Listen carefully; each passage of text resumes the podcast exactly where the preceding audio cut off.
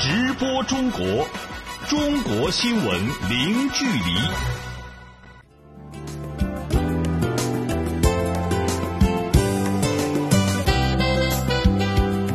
这里是直播中国节目，听众朋友你好，我是张俊。你好，我是王悦。到了周末，我们今天的节目就主要用来为您盘点一下过去一周里中国令人关注的新闻话题。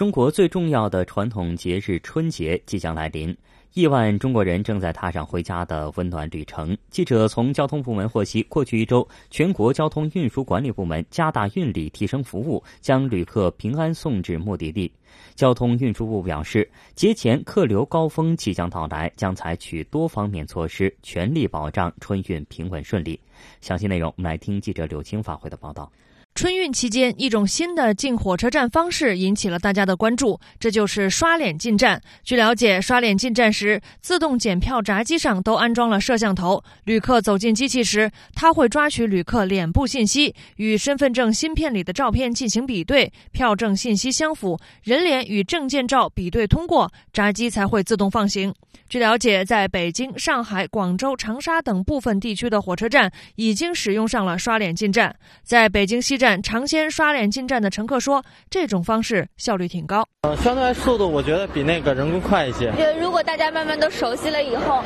整个进站的话，应该会比原来快很多，然后也会节约很多人力成本。二零一七年春运从一月十三号开始到二月二十一号结束，共四十天。据交通运输部在十九号介绍，春运前六天。总体平稳有序，客流快速增长，共发送旅客四点三六亿人次，同比增长了百分之三点二。其中，仅铁路就发送旅客超过五千两百万人次，增长了百分之二十三。预计节前客流最高峰将出现在腊月二十三到腊月二十九。春运爆发的客流对于效率要求极高，因此像刷脸进站这样的服务提升就显得十分给力。交通部运输服务司巡视员王水平表示，全国交通运输系统将加大运力，提升服务，全力确保二零一七年春运平稳顺利。加大运力的供给调配，铁路系统每天安排途定的旅客列车是三千五百七十点五对，公路投入的营运客车八十四万辆，日发送班次近二百五十万班。民航日均安排航班一万多班次，全力保障广大旅客出行的需求。另一方面，加强运输服务的衔接，各地交通运输管理部门密切与民航、铁路部门的工作联动，加强道路运输、城市客运与铁路、民航的运力衔接，畅通旅客春运出行的最先和最后一公里。据了解，交通部近期派出了六个检查组，分赴全国十四个重点省份开展安全检查，并组织其他省份开展交叉检查，查找问题隐患，推动立整立改，消除事故苗头。铁路局、民航局也分别派出专项检查组，深入春运一线开展安全检查，确保春运平稳有序。热柳青，北京报道。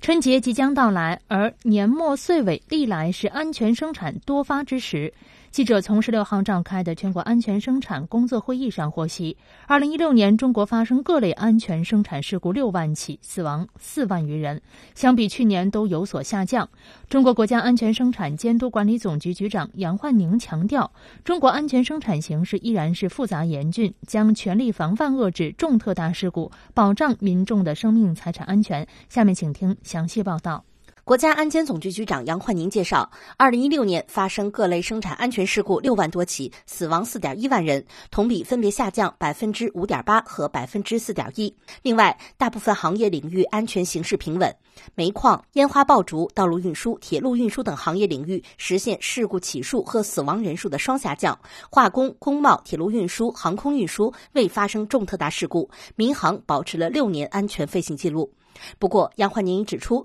去年的安全生产形势依然存在严峻复杂的一面。第四季度接连发生了重庆、四川幺零三幺瓦斯爆炸、江西丰城发电厂幺幺二四施工平台坍塌，内蒙古赤峰幺二三瓦斯爆炸三起特别重大事故，山东黑龙江、湖北、福建等地发生了五起重大事故。这些情况反映了当前我国安全生产状况仍没有跨过问题多、危害很严重，反映了经济情况变化和经济社会发展不平衡对安全生产的影响。会议指出，二零一七年将以防范遏制重特大事故为重点，努力实现事故总量、死亡人数和重特大事故三个持续下降，全力维护安全生产大局的稳定和人民群众生命财产的安全。为了实现这一目标，杨焕宁表示，国家安监总局将落实安全监管监察执法工作，积极推进安全生产领域的改革发展，推动安全生产形势持续好转。杨焕宁强调，其中的工作关键是坚决防范遏制重特大事故的发生。在去年工作的基础上，继续把防范遏制重特大事故摆到重要的突出位置，加强经济活动、社会安全管理。以及重点时段的地理气候等因素对重特大事故作用影响的研究，更加广泛、更加深入的落实防范遏制重特大事故工作指南和双重预防机制。各地，特别是较大以上事故具前卫以及中西部省份，要进一步弄清楚造成事故发生的重要主要因素，研究推出更多的预防措施。有效的防范重特大事故。中国的农历新年春节即将到来，年末岁尾历来是安全生产多发之时。国家安监总局表示，从近期事故和暗查暗访的情况来看，一些地区非法违法的行为仍然大量存在。再加上交通运输繁忙，群众出行和大型文娱活动集会增多，以及冬季的气候因素，安全生产面临着诸多的挑战和威胁。对此，杨慧宁强调，这一段时间要重点加强煤矿。非煤矿山、危化品烟花爆竹、企业安全监管，协调有关部门，强化道路交通、消防、民航、水上交通安全的指导，切实把相关工作落实做起，坚决预防重大事故发生，确保人民群众过一个平安祥和的春节。记者杨琼，北京报道。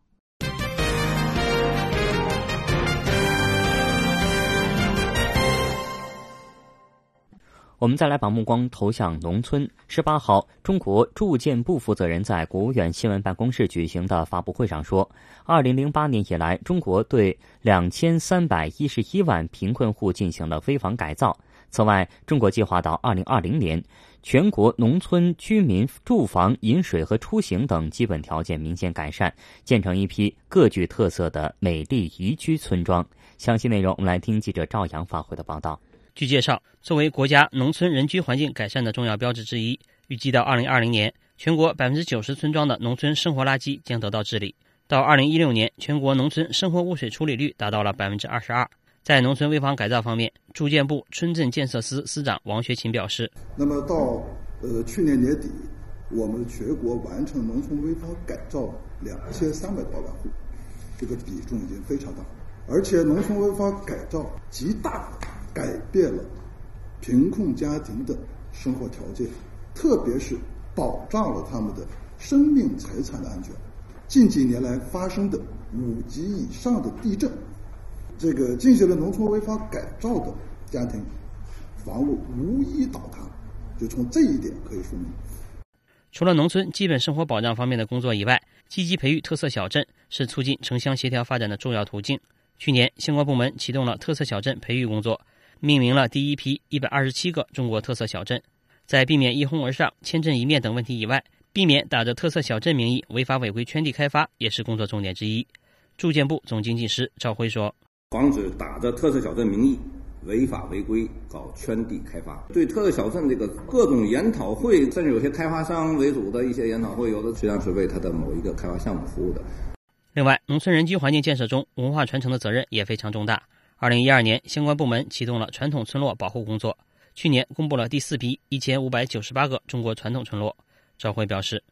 目前列入中国传统村落名录的已达四千一百五十三个，我国已形成世界规模最大的农耕文明遗产保护群。下一步，我们将启动濒危传统村落专项保护行动，开展传统民居普查和挂牌保护。中国啊，应该成为，也能够成为农耕文明保护传承的世界引领者。记者赵阳，北京报道。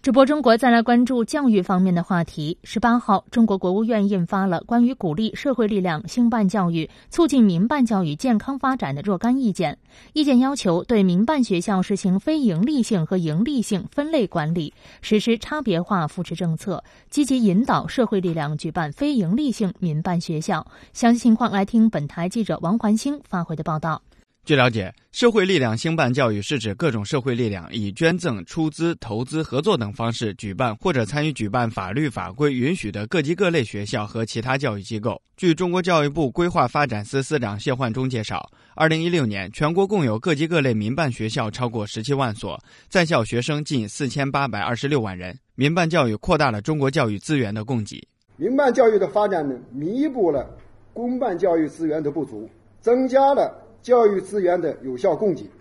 同时呢，提供了多样化的教育服务，满足了人民群众特色化、选择性的教育需求。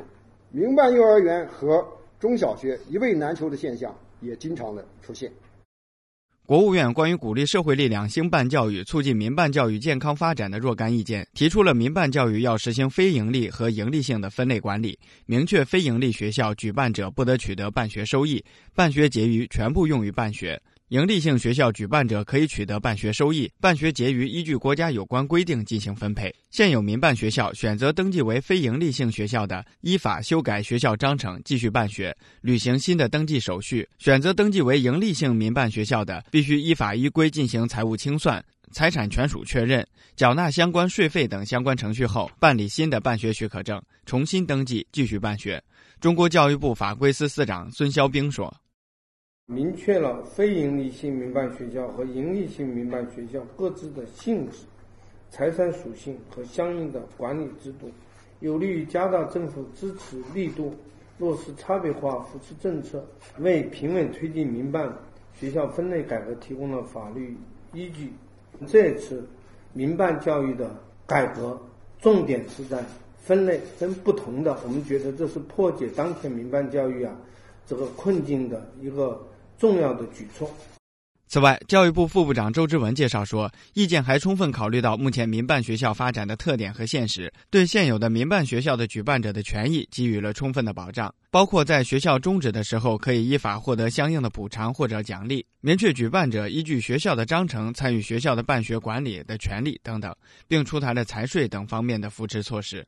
健全民办学校学生的资助制度，规定了。非营利性和营利性民办学校在财政、税收优惠、土地收费等方面的扶持政策，特别是规定了非营利民办学校与公办学校在税收、土地等方面享有同等的政策，那么明确了鼓励的方向。记者王欢星北京报道。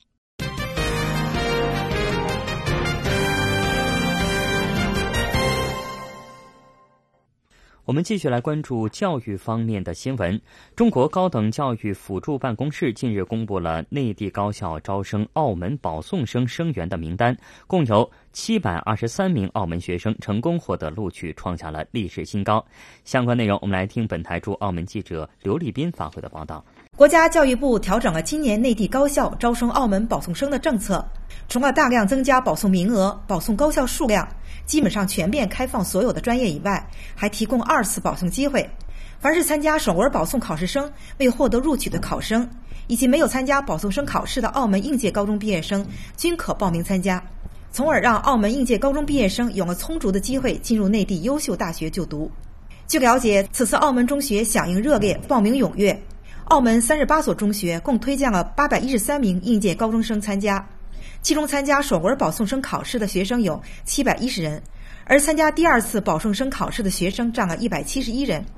目前共有七百二十三名高中应届毕业生成功被内地高校录取，创下澳门考生报考内地大学的最新纪录。高等教育辅助办公室已于日前公布了首批录取名单，而第二批录取名单将于今天上传至高教办网页，供考生们查阅。根据统计，在获得录取的学生当中，学生报名的前三个地区主要为广东、北京和湖北。热门报考专业前五位的依次为临床医学、师范、工商管理、药学、经济学类。情况就是这样，主持人。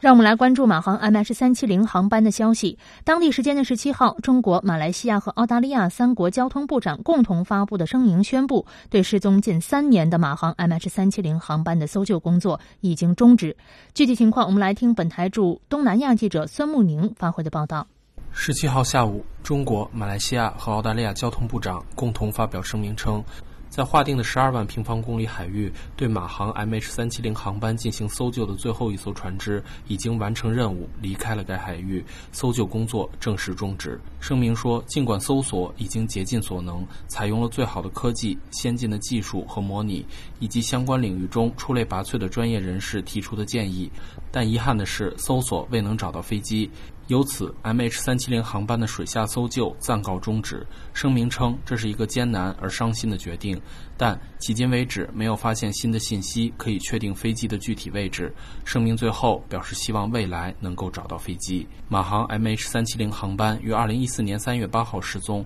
机上当时载有二百三十九名乘客和机组成员，其中大部分是中国人。随后，中国、马来西亚、澳大利亚展开了超过两年的搜救工作，这是人类史上规模最大、耗资最高的航空搜救行动。但是，除了找到一些与马航关联性很大的碎片外，没有发现飞机的关键部分。二零一六年七月二十二号，马来西亚、澳大利亚和中国决定，如果在划定的十二万平方公里优先搜索区域内未找到马航 MH 三七零航班客机残骸，并缺乏新的可靠证据，搜寻行动将终止。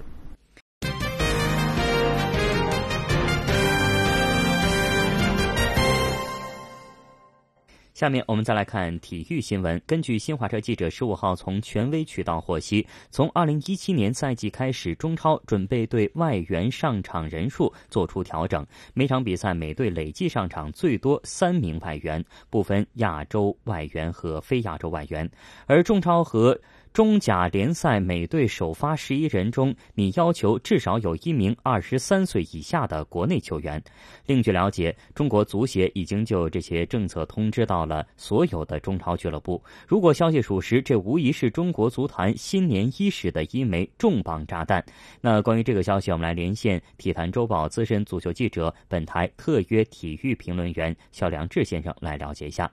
肖先生，有关方面出台这些强制性措施的出发点是什么呢？来给我们介绍一下。呃，主要目的就是说是基于我们目前各级国家队在大赛呃战场上的成绩不尽如人意，另外一个就是说是我们本土球员在更多外援的这个压迫之下，我们的空间被逼到了最小的一个地步，就是说是我们很多位置上的这些核心的。呃，球员核心的就是说是本土的球员都上不了场，然后让外援占据着中轴线的位置，让我们各级国家队的这个能力水平，然后提升起来非常的缓慢，不利于就说是锻炼和提高我们自己的球员。呃，再有一个就是说是各个方面都已经注意到了，就说是我们在添加外援和添加年薪的这种态势之下，呃，然后这会让我们的职业联赛虚火非常的旺。呃，因此呢，就是说是各方面综合了这一些因素之后，最终中国足协出台了这一个新的外援政策和一二三新政，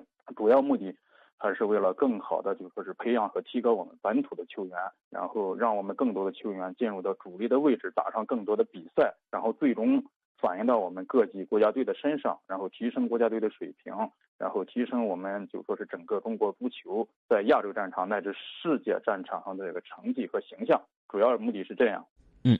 如果这些政策真的实施了，那对于中国足球以及各家足球俱乐部会有什么样的影响呢？从市场规律的角度来讲的话，那么由中国足协硬性的出台一个规定，呃，不是跟俱乐部协商，而是直接以通报的方式，然后告诉大家就这么执行。这的确是在市场规律方面有一些不妥，但是呢，应应该必须看到，就是说是在目前的这种态势之下，很多时候需要刹一下车，可能他让我们这些职业俱乐部在准备竞赛的过程当中，然后放弃原来的那种做法，就是放弃俱乐部相互之间的这种盘比，然后导致。呃，内外援的这个身价虚高，然后让我们这个市场就是产生了很大的这种不确定性。因为呃，一个国家的联赛只有这个财政相对的稳定，然后这个秩序才能保持的更好。如果总是存在着很大的隐患的话，它对于我们整个职业联赛这个长期稳定的发展肯定是非常不利的。所以说，这个就是说是是中国足协出台这个政策，是为了遏制这一些。当然，对俱乐部来讲呢，就是说是可能在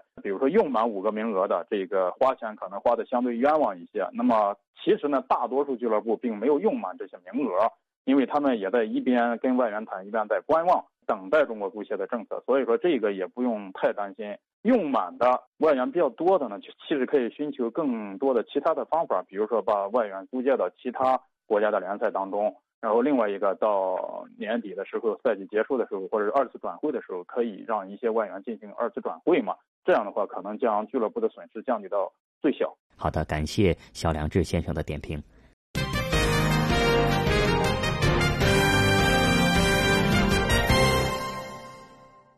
在十五号举行的二零一六 CCTV 体坛风云人物颁奖典礼上，中国女排又一次成为了最大的赢家，拿下了包括最佳团队、评委会大奖在内的四个奖项。中国男子乒乓球选手马龙则将最佳男运动员奖杯收入囊中。在之前两届的评选当中，中国女排都获得了三项大奖。由于在里约时隔十二年再次夺得了奥运金牌，中国女排在本次评选当中继续得到了评委的青睐。郎平与女排队伍实现了最佳教练与最佳团队的三连冠，主攻手朱婷荣膺最佳女运动员。最后颁发的评委会大奖同样是授予了中国女排。中国女排主教练郎平在当晚的颁奖典礼上表示：“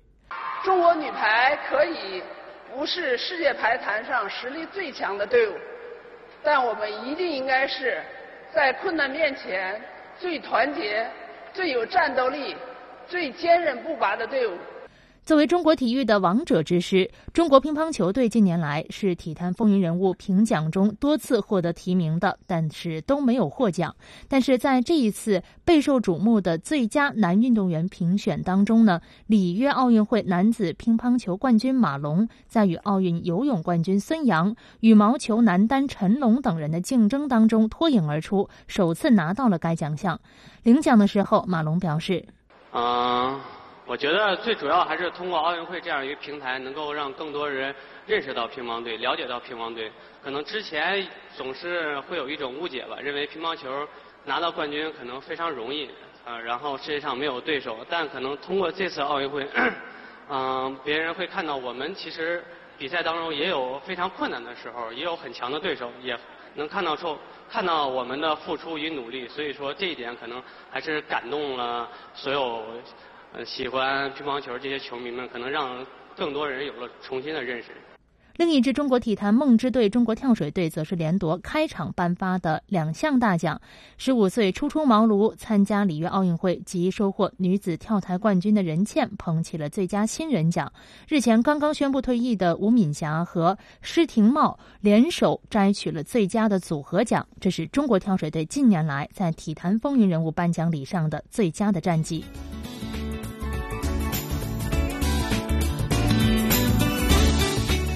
听众朋友，您现在收听到的是直播中国节目。我们欢迎各位听友把您感兴趣的话题或者对我们节目的意见和建议，通过 email 的方式告诉我们。我们的邮箱地址是 china at cri dot com dot cn。你也可以通过电话和我们联系，我们的电话是八六幺零六八八九二零三六六八八九二零三六。你也可以登录我们的网站在线收听我们的节目，我们的网址是 triple w dot chinese radio dot cn。也可以给我们留言，我们期待您的参与。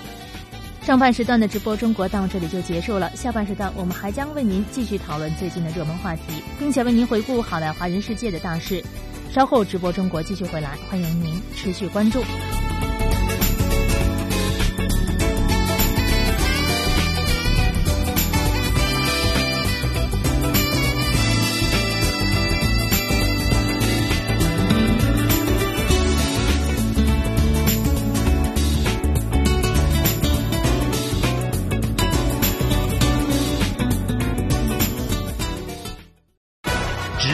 中国，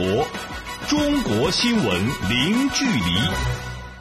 听众朋友，您现在正在收听到的是直播中国节目，我是主持人张俊。你好，我是王悦。下半时段我们将继续关注近期的热门话题。因病致贫、因病返贫一直是中国老百姓担忧的问题。中国国家卫生计生委副主任王培安十九号在全国健康扶贫工作会议上表示，二零一七年各项医保政策将进一步加大对贫困人口倾斜力度，新农合门诊和住院费用政策范围内报销比例分别再提高五个百分点。在各项医保制度报销的基础之上，将农村贫困人口大病实际报销比例提高到。百分之九十以上，更多相关内容，我们来听记者乔全兴发回的报道。改革开放三十多年来，中国已经有七亿多贫困人口脱贫。前不久，国务院印发的《“十三五”脱贫攻坚规划》，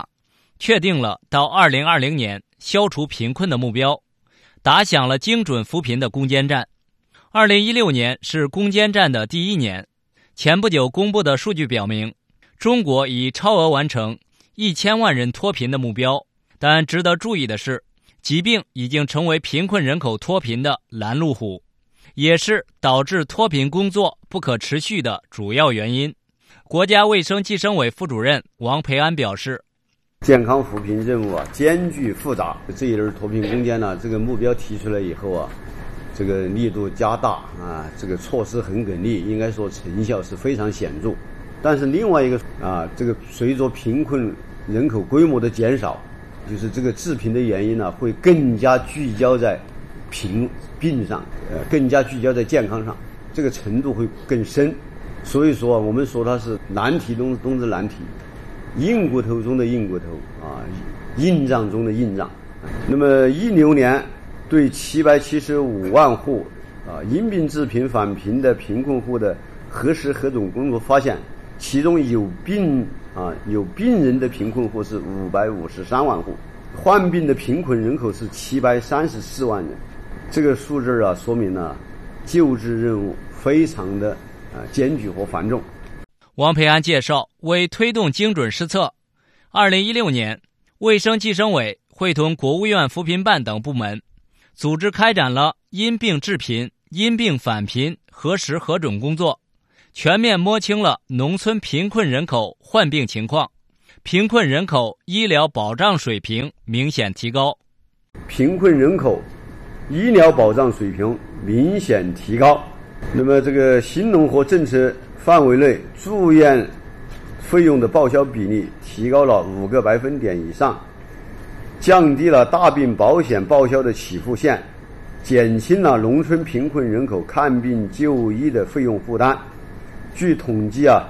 一六年贫困人口住院实际报销比例，啊，分别达到了啊百分之六十七点六。七十四的贫困县初步实现了县域内先诊疗后付费，农村贫困人口健康扶贫补充保险这个制度啊逐步建立。王培安表示，二零一七年卫生计生部门将以兜底保障为重点，采取多种措施。将农村贫困人口大病实际报销比例提高到百分之九十以上。这个第一项啊，就是要全面建立兜底保障的机制，就是在全国的国定贫困县要普遍建立补充保险制度。如果这个这条线儿不建立起来，你要实现见得就是看得起病，就是让贫困人口。看得起病的这么一个目标，它就不可能实现，就是兜底这个底就兜不住，必须要整合精准资金，必须要把补充保险建起来，才兜得住，才能够真正切实的解决他看得起病的问题，看得起病的问题。王培安还透露，将全面实施县域内农村贫困人口先诊疗后付费，取消贫困人口住院预付金，开展大病社会救助工作试点。进一步减轻大病个人费用负担。记者乔全兴北京报道。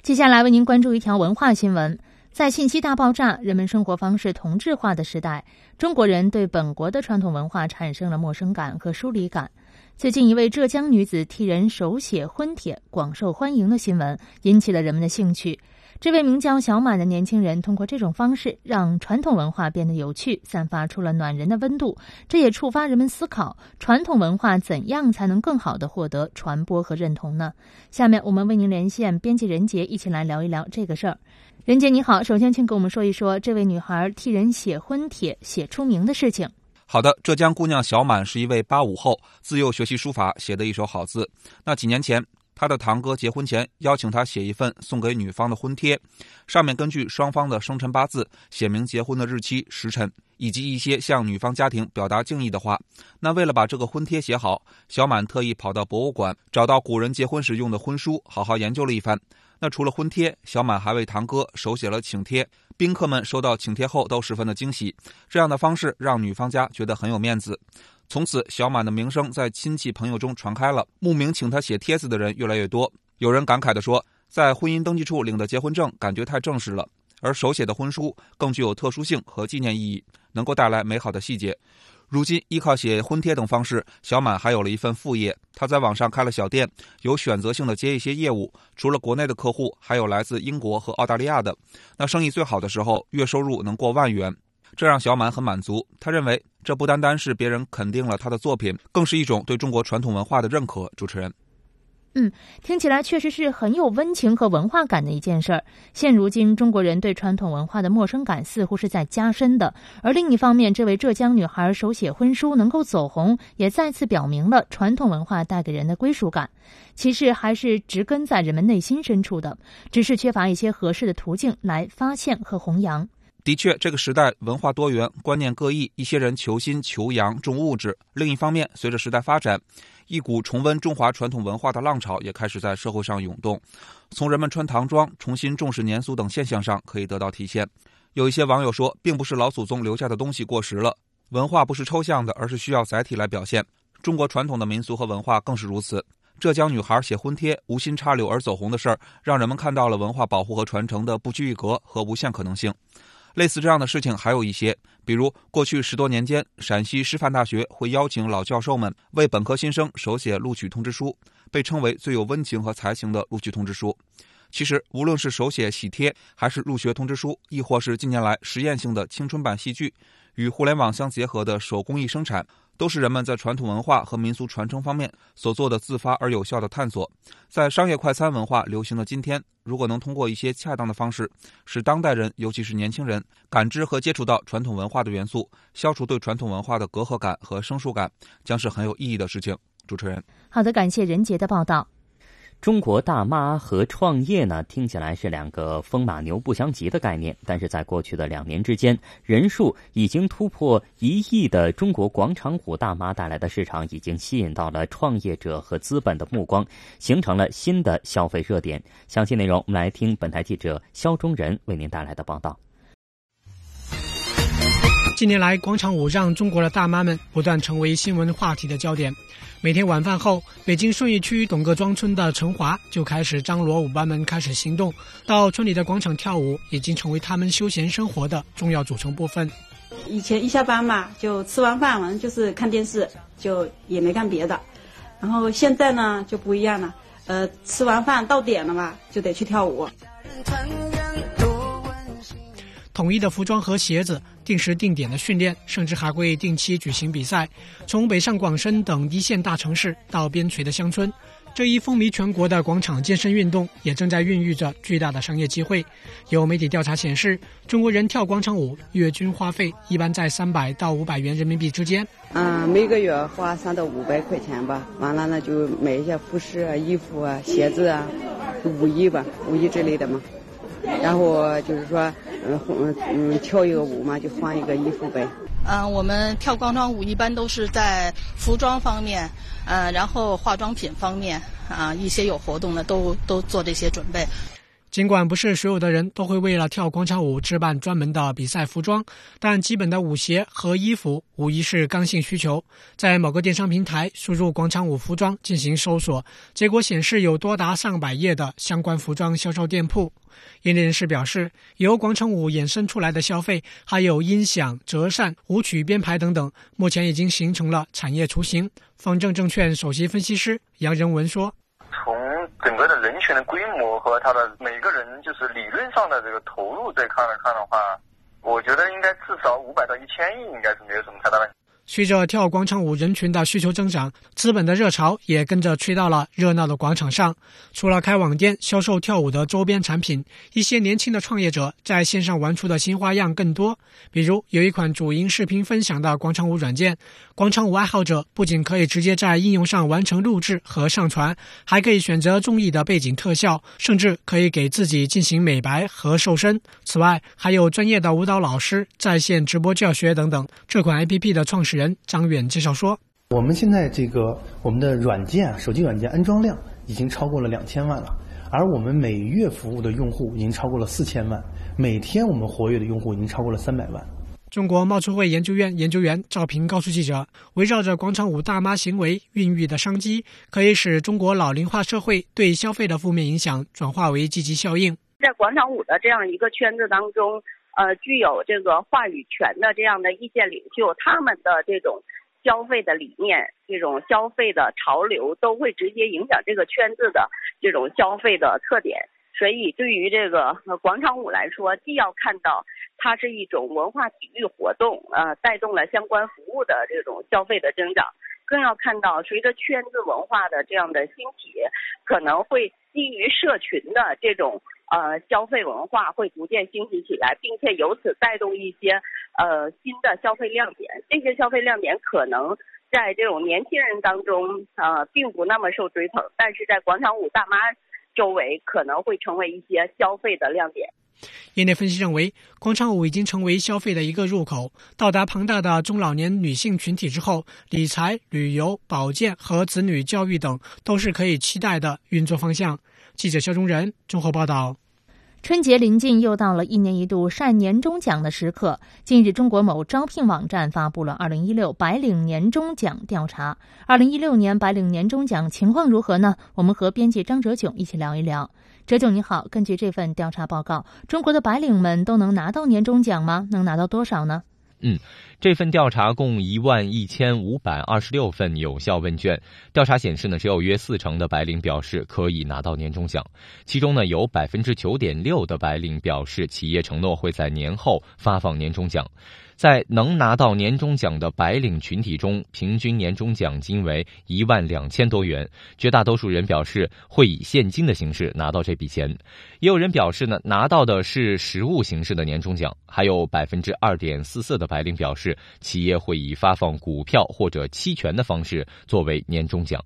那么不得不提的是，二零一六年白领对于年终奖的满意度仍然较低。调查显示呢，二零一六年白领年终奖满意度仅为二点一八分，相较于满分五分而言呢，未达到及格线。其中，国有企业白领对年终奖的满意度提升最大，以二点四六分的指数跃居第一。其次是外商或者港澳台独资企业白领，在私营和民营企业就职的白领对年终奖的满意度水平。依旧最低。主持人，那么哪些行业和职业最容易拿到年终奖呢？嗯，从不同行业来看呢，金融行业白领的年终奖均值最高，为一点七万元人民币。从不同企业性质来看呢，国有企业年终奖平均值较高，为一点七万元人民币；私营或者是民营企业，呃，年终奖均值最低，为一点一三万元人民币。如果从不同城市来看呢，北京的年终奖均值最高，为一万五千八百四十六元人民币；上海、深圳和杭州位列第二、第三和第四。最后，从职位来看呢，二零一六年市场、公关、广告岗位的白领年终奖均值最高，达到一点六万元人民币；其次是研发和设计岗位，为一点四八万元人民币。主持人。到了年底拿到奖金当然是一件高兴的事儿。那么年终奖对于员工的就业选择有影响吗？嗯，本次年终奖调查显示呢，白领们在衡量一份工作的薪酬福利水平时，呃，年终奖的重要度指数为三点七七，说明年终奖作为白领整体收入的重要组成部分，对白领们来说重要度持续上升。年终奖对白领下一年度的职业变动也有一定的影响。当被问及是否会因为年终奖发放情况而选择跳槽时，百分之三十九的白领明确表示是重要因素，百分之三十六点三的白领表示年终奖不会影响到其是否跳槽的决定。另外呢，还有百分之二十四点七的白领表示不确定。对比二零一五年度的调查结果发现，年终奖对白领跳槽的影响程度还是处于上升趋势的。主持人，好的，感谢哲炯的介绍。十八号晚上，一场拯救婴儿生命的生死时速在浙江省台州和杭州两地间上演。台州一名出生四天的婴儿被诊断为急性坏死性小肠炎，需要立即转院到位于杭州的浙江省儿童医院。正值春运和晚高峰，为了小宝宝的生命安全，两地间的司机、交警、医院以及媒体共同协作，开辟了一条生命通道，完成了这次感人的生命接力。详细内容，我们来听台州台记者周静、编辑叶冰为您带来的报道。哎，潘女士你好啊，我是美琪，来跟大伙儿就是先说一下你的女儿到底是怎么一个情况？目前啊，我现在小孩子是天了，然后呢，现在出血有一百毫升，是哪儿出血？哪儿出血？啊，肠道。十八号下午三点四十分，台州交通广播接到了一通听众来电，电话是一位刚刚出生四天婴儿的母亲潘女士打来的。据潘女士介绍，孩子十八号早晨喝完奶后突然出现昏迷，而醒来后发现大便喷血。根据台州医院的医生初步诊断。是急性坏死性小肠炎，这种疾病死亡率高达三成。医生建议马上转到浙江省儿童医院做进一步诊断。时间紧急，台州交通广播第一时间联系了台州交警，在台州市内加以引导，保障潘女士一行人顺利的上高速往杭州方向开去。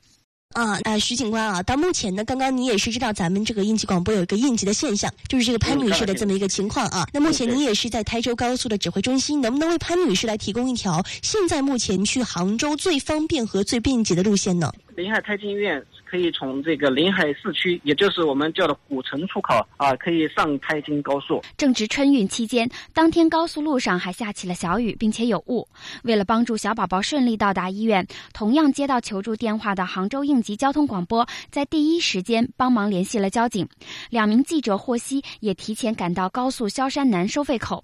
同时，在萧山南收费口等待的还有一辆萧山大队的引导车。杭州台记者小凯介绍了小宝宝在路上的情况。呃，现在高速上面呢有下起了小雨，而且呢有雾，所以说行车速度在八十码以下。那么它正在慢慢的在开，那么也跟我们反映说小宝宝出现了一个不好的情况，什么情况呢？小宝宝出现了一个发热的情况。那么所以说车上人员呢也在积极的给他降温啊，进行一个简单的处理。那么根据他的导航以及我们的这个马力提醒到。他大约在八点左右能够抵达我们，能够抵达我们这个杭州的高速出口。那么我们也会，到时候我也会在现场亲自在高速出口接他，那么带他有一个最快最方便的路抵达我们的这个呃省儿保医院里头。当天晚上七点四十五分，再有患病婴儿的车辆顺利的驶出萧山南，进入市区。杭州市交警支队立即结合高速市区路况，制定了一条接力线路。然而，患病婴儿的爸爸是一个新手司机，并且不太熟悉杭州市区的道路，车子越开越慢。这时，萧山大队的钱警官果断决定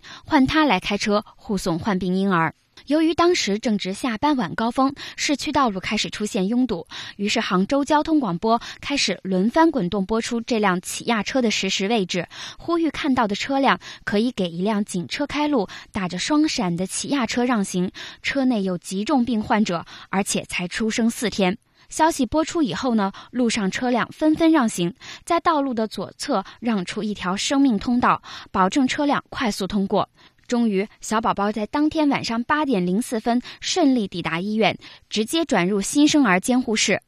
这一路，二十四公里，竟然只花了十九分钟，而平时这条道路通常需要一个小时。十九号凌晨，从潘女士那里得到的消息，现在小宝宝已经没有生命危险，情况也稳定下来，但是呢，还在少量出血。宝宝的体温由原来的三十九度差不多呢，呃，现在降到正常了，黄疸呢也在下降，这是一个好消息呢。谢谢你们交通广播，帮我感谢一下所有的人，包括这些交警啊，路上还有高速的，我连来来都来不及感谢他们。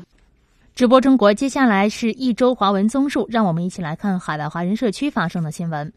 二零一七年的一月二十号，特朗普正式的上任美国总统。对于在美国的华人和中国留学生来说，他们的心中对特朗普的上任也是充满了矛盾。虽然明明知道特朗普对于中国发布了不少充满敌意的言论，中美两国未来的关系走向扑朔迷离，但是看上去特朗普也比曾经的另一个选择希拉里和民主党更能够保证华人群体的利益。也因为如此，特朗普在竞选期间呢，出人意料的获得了很多华人的支持。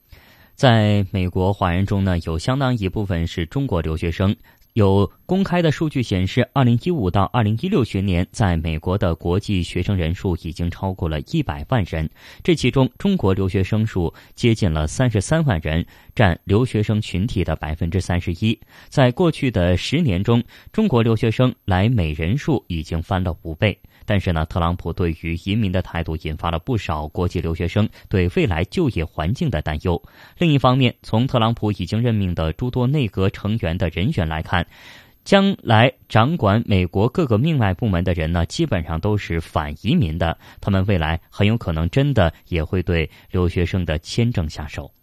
目前，美国每年给外籍的员工提供八点五万个 H-1B 的工作签证，但是根据一位知情人透露说呢，特朗普对 H-1B 签证并没有敌意。华裔律师陈启庚表示，作为商人的特朗普希望有更多的投资移民，而目前看，投资移民的名额可能会由之前的一万个增加到两万五千个，而投资的数额可能会提升到八十至一百二十万美元。目前来看，涨价、签证分配等高门槛的。条款仍然是主要的方向。